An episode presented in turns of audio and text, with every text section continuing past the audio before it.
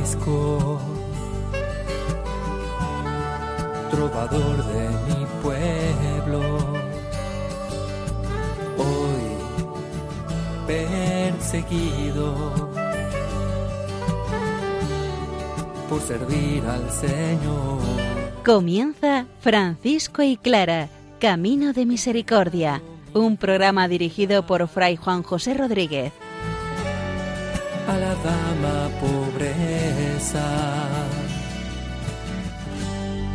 Para poder estar más cerca de Dios. Yo, Clara,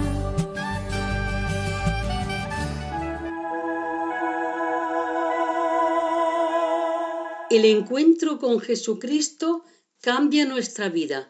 San Francisco es testigo de eso. Un saludo fraterno de paz y bien, hermanos. En la época de Jesús, también en la época de San Francisco, cualquier enfermedad o dificultad que no se entendiera la denominaban como endemoniados. Hoy, un endemoniado se encuentra delante de Jesús. También un endemoniado se encuentra en la tumba de San Francisco. Si nuestro biógrafo oficial quiere demostrar que Francisco es santo, por supuesto quiere demostrarnos que hace las mismas cosas que Jesucristo. Santa Clara nos habla de la pobreza en su tiempo, en su momento y dentro de nuestra familia franciscana. Escuchemos la palabra del Señor, que ella sea la garantía perfecta y la motivación a ser nosotros también evangelios vivos y vivientes.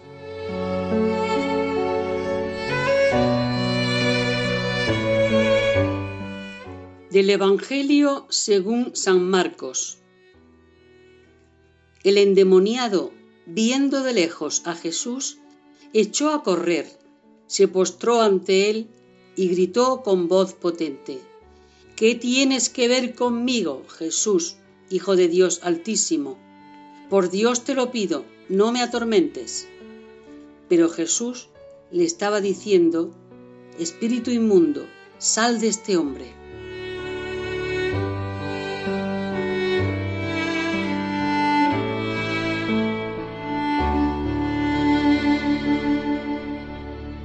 El Evangelio de San Marcos intenta explicar y responder a la pregunta ¿quién es Jesucristo? Puesta en la boca de muchos personajes, los habitantes de Cafarnaún, los discípulos, el sumo sacerdote, Pilato. Jesús mismo pide una respuesta a sus discípulos, incluso a la gente. También aparecen algunas respuestas a lo largo de las líneas del Evangelio.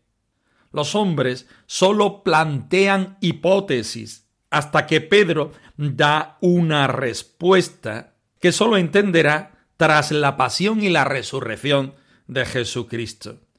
Finalmente será el centurión quien ofrezca la respuesta más adecuada. Porque ser cristiano no consiste en un abstracto, ponerse bien, sino en conocer y amar a Jesucristo para obrar en consecuencia. ¿Quién es Jesucristo para nosotros? Esa es la pregunta del Evangelio. Y esa es la pregunta que Jesús hace a aquellos atormentados y endemoniados. Ellos responden sin pensar mucho, porque de antemano ya saben cuál es la respuesta. Jesús es el Hijo de Dios vivo. ¿Qué tienes que ver conmigo, Jesús, Hijo de Dios Altísimo? En esa pregunta el endemoniado define claramente quién es Jesús y sabe que él, fuerza adversa, tiene menos capacidad que el mismo Señor. Por eso le pide, por Dios te lo pido, no me atormentes. Porque Jesús evidentemente siempre quiere la curación y la salvación de la persona. Este texto interesado para nosotros nos pone hoy en relación con los milagros de San Francisco. El santo de Asís reconoce en Jesucristo al Hijo de Dios vivo, por eso es Hijo de la luz, por eso ahora tras su glorificación puede ayudarnos a descubrir dentro de nosotros a Jesucristo como el Hijo de Dios vivo, a reconocer en nuestros tormentos y demonios interiores que solamente el Señor nos puede curar, solamente nos puede salvar y redimir. Pongamos nuestros demonios en la presencia del Señor. Veamos la fuerza del Señor, comprobemos que solamente Él es el Señor de la vida, el Señor que nos da la salud.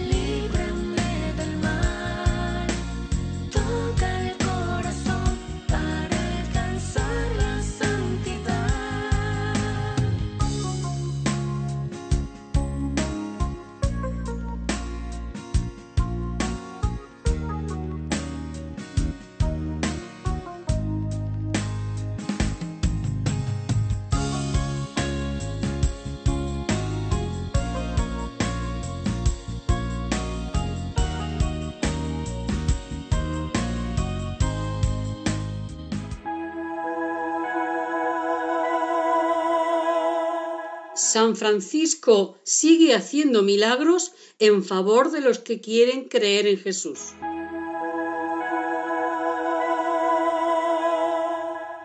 Número 137 de la primera vida de Fray Tomás de Celano. Sección de los endemoniados. Primer milagro. Interesante los detalles que nos muestra este signo. Estamos muy atentos.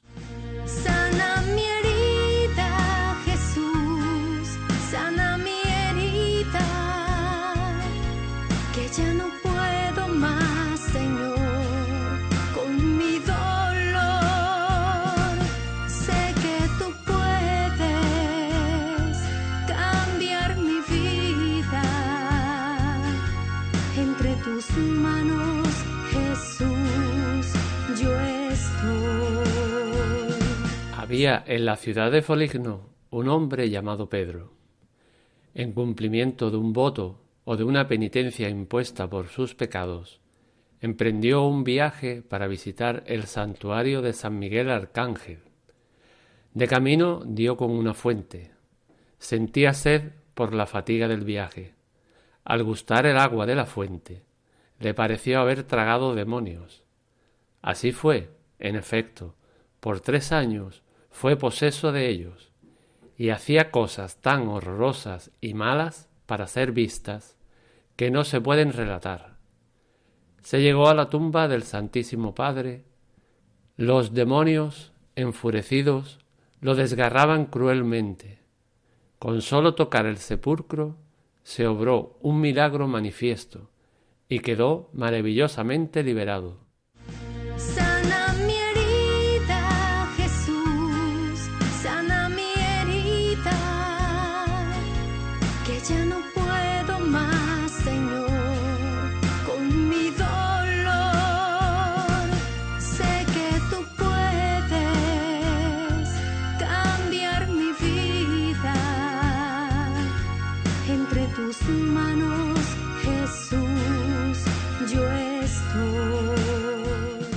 Entramos de hecho en el estudio de este milagro, de este signo que nos propone Fray Tomás de Celano. Este hombre llamado Pedro ya es referencia para nosotros, pertenece a una ciudad muy conocida también por nosotros del ámbito de San Francisco llamada Foliño. Este había hecho en cumplimiento de un voto o de una penitencia por sus pecados había emprendido un viaje para visitar el santuario de San Miguel Arcángel, que también lo situamos dentro de la provincia de Folla en el monte Gargano. Bien, allí había una fuente. La fuente normalmente nos habla de la vida, de la salud, de la restauración, de las fuerzas, de la posibilidad de seguir viviendo. Sin embargo, también la fuente, lo sabemos bien, nos puede proporcionar un agua que no sea potable. Hasta hace muy poco tiempo, las personas que han bebido de un agua contaminada han podido coger alguna enfermedad grave, incluso haber perdido la vida. No excluimos esta posibilidad dentro de las muchas que puede haber que le ocurriera a nuestro amigo Pedro de Foliño. Él bebe el agua de la fuente buscando la salud espiritual. Y sin embargo se encuentra en ese momento con una dificultad grande. El autor no nos dice si la dificultad es a nivel físico, a nivel emocional, moral o religioso. Podemos decir que sería un poco de todo. Solamente subraya que parecía haber tragado demonios. Y esto hace que Pedro deje de ser tal y haga cosas tan horrorosas y tan malas que incluso no se puede relatar. Tenemos un problema. Este hombre ha entrado en un ámbito y en una esencia que ya la medicina y los remedios humanos no pueden dar una solución. Por eso el único remedio es el remedio del Señor. Y todavía más si tenemos una mediación que nos conduzca a una experiencia segura del Dios de la vida, del Dios de la curación. Aquí es donde entra a tomar parte nuestro Padre San Francisco. Como él ya no estaba en este mundo, está en el cielo, nuestro amigo Pedro se pone en camino de la tumba de San Francisco para encontrarse con la gloria del Señor. Entra en mi noche, Señor. Entra en mi noche, Señor. Y lléname de tu claridad, de tu claridad. Pasos hacia ti. Entra en mi noche,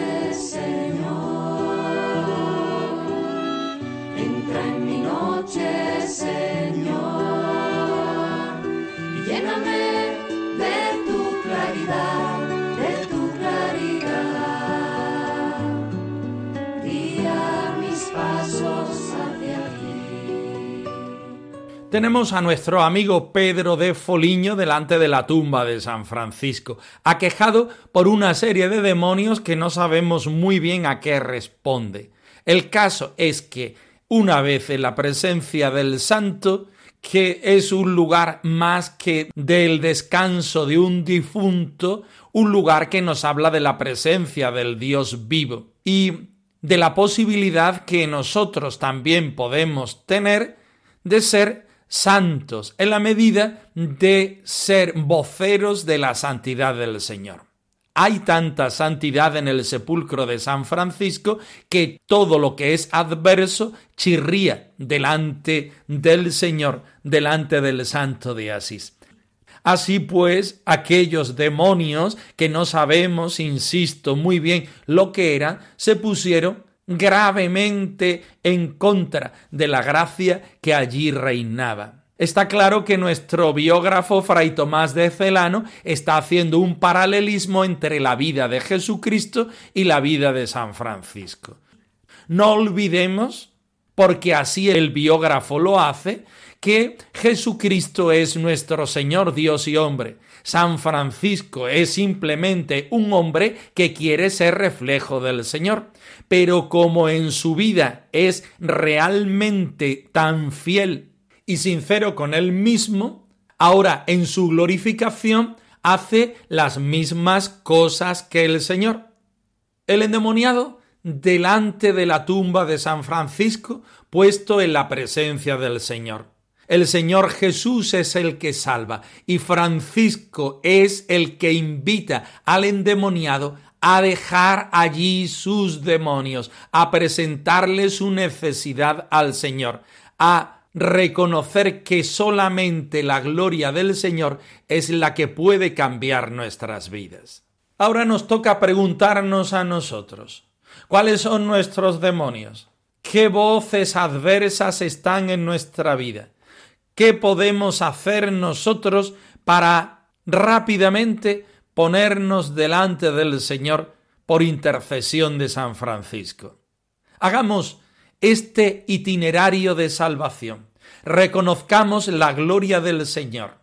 Seamos conscientes que San Francisco, un hombre como nosotros, un cristiano como nosotros, ha sido capaz de transitar las vías de la salvación y por eso ahora es contado uno de los santos del cielo también nosotros, caminando y dando los pasos de San Francisco, podemos llegar a la meta de la glorificación que solamente nos puede dar nuestro Señor Jesucristo.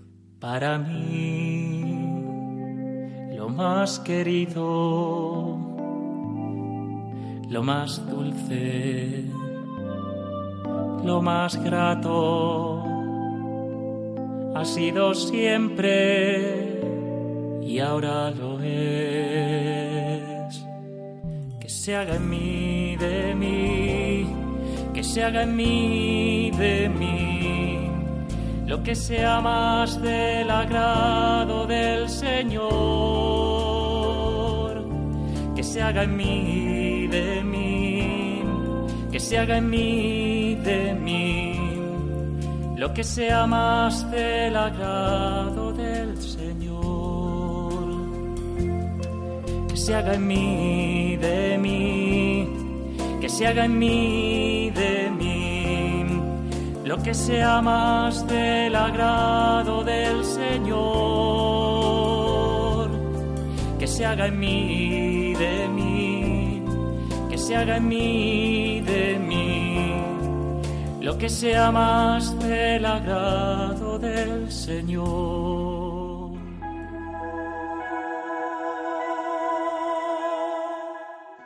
Clara vive la desapropiación como un reto y un privilegio.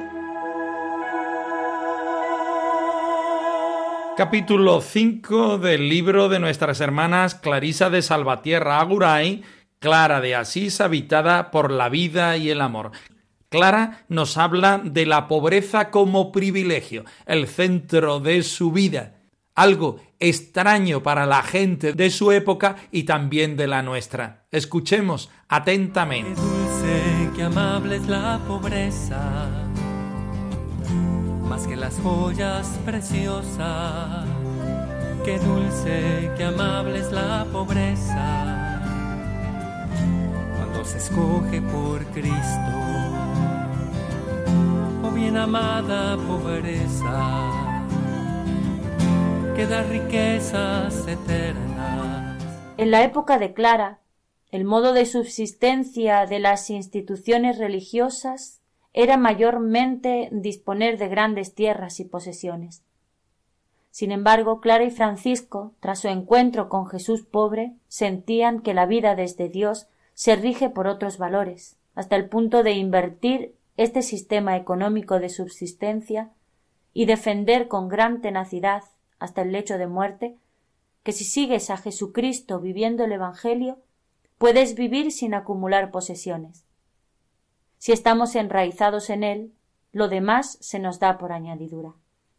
La vida que a Clara le llega de este amor de Jesús pobre y humilde, le lanza a defender la pobreza con todas sus fuerzas, a optar por ella hasta configurarla como un estilo de vida propio. Es una pobreza que se concreta en la renuncia a cualquier propiedad. Gracias al testimonio de una testigo en el proceso de su canonización, sabemos cómo Clara repartió sus bienes. Sobre la venta de su herencia, la testigo dijo que los parientes de Madonna Clara habían querido dar más cantidad que ninguno de los otros, pero que ella no había querido vendérsela a ellos sino a otros para que no quedasen defraudados los pobres y todo lo que recibió de la venta de la herencia lo distribuyó a los pobres. Clara pidió al Papa Inocencio III el privilegio de la pobreza, para que nadie pudiera obligarlas ni a ella ni a sus hermanas a tener ningún tipo de propiedad. Petición que asombró al Papa, pues lo habitual era que la gente le pidiera privilegios para consolidar sus posesiones.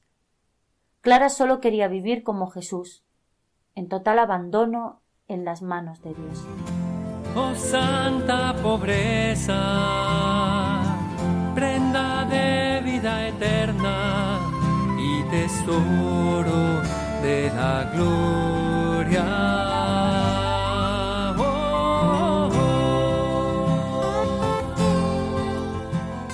La forma de vida de San Francisco y de Santa Clara no cabe la menor duda que en el siglo XIII fue algo novedoso. Tanto es así que rompe con los parapetos y las formas de pensar y actuar que se tenía hasta entonces, no solamente de las formas de vida religiosas conocidas hasta el momento, sino también de la Iglesia misma. San Francisco, particularmente Santa Clara, la única propiedad que quiere tener es la de Jesucristo y esto se va concretando en los distintos aspectos de la vida. Si la pobreza para Clara es un privilegio, ella va a luchar durante toda su existencia de manera denodada, porque lo normal era que los monasterios tuvieran muchos campos para que de ellos se sirvieran y pudieran vivir, pudieran mantenerse, incluso pudieran prosperar. Si Santa Clara propone a la Iglesia la desapropiación como forma de vida, esto supone que aún viviendo retiradas y en clausura en sus monasterios, en particular en el monasterio de San Damián, coarta toda la forma de vida en cuanto a la subsistencia económica. Evidentemente, ya es difícil ganarse la vida en condiciones normales. Cuanto más si tú te encierras en un lugar y vives el Evangelio como regla y norma de la vida propia. Santa Clara estaba pidiendo algo que era muy complicado, vivir e incluso conceder. Porque pongámonos en la mente y en el corazón de sus familiares, cuando Santa Clara exige que su herencia no le sea dada, sino que sea dada a los pobres. Pongámonos en la mente y en el corazón del Papa Inocencio cuando Santa Clara le pide, casi le exige, que el privilegio que quiere que le conceda es el privilegio de la pobreza, no tener nada en propiedad, vivir como el mismo Evangelio quiere. Si ya el Papa tuvo problemas con San Francisco, nuevamente tiene problemas, si cabe, todavía mayores, con Santa Clara, porque Santa Clara quiere vivir radicalmente pobre dentro de las estructuras del monasterio de San Damián. La pregunta viene a continuación para nosotros. ¿Cómo podemos vivir en nuestra vocación particular esta desapropiación? Clara no le dio muchas vueltas, fue práctica en este sentido. Quería ser pobre totalmente, desde lo más material a lo más espiritual. Ahí queda su testimonio, ahí queda la interrogación para que nosotros seamos capaces de contestar al Señor y a nosotros mismos. donde quiera que va del pesebre al calvario, Clara con Cristo está.